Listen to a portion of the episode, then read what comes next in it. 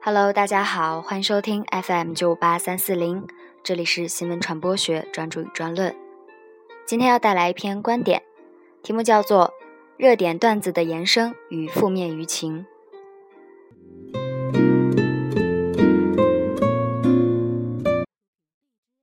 在微博中，网民围绕某个议题展开互动，往往伴随着段子的延伸与扩散。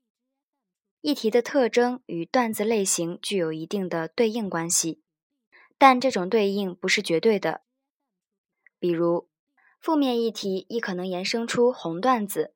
严肃议题亦可能延伸出纯娱乐的段子，从而出现跑题现象。这种现象可能源自段子创作主体及其动机的多元化。总体上看，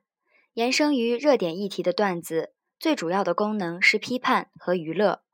黄段子难以大量产生，红段子数量有限，其释放的正能量亦处于较低水平。由于灰段子占比甚高，延伸于热点议题的段子成为负面舆情的重要载体，而指向政府的不满可能积累沉淀为一种排斥性的社会心理，从而强化官与民的区隔。这是一种长期的传播效果。在针对政府的负面舆情中，官员腐败、执政水平非常突出，公信力则相对较弱。延伸于民生与经济、公共安全领域议题的段子，更多的表达了对执政水平的不满，说明这两个领域是负面舆情的重要发源地，应引起政府和媒体的充分关注。由于段子中的不满总是伴随着幽默，其针对政府的负面舆情可能具有双重功能，即减压阀或动员工具。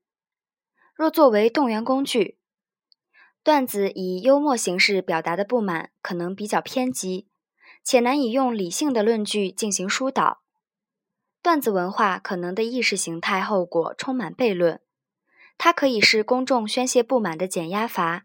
又可能成为一种确立和强化政府与公众之隔膜的重要机制。它是公众话语权的张扬，能够培养公众的民主意识，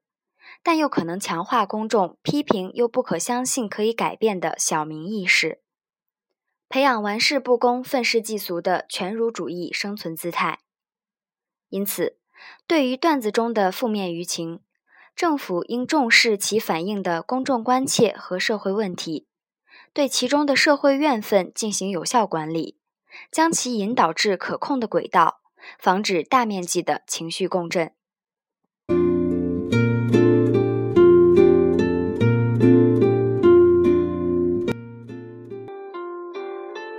我是主播蓉蓉，感谢收听，我们下期节目再见。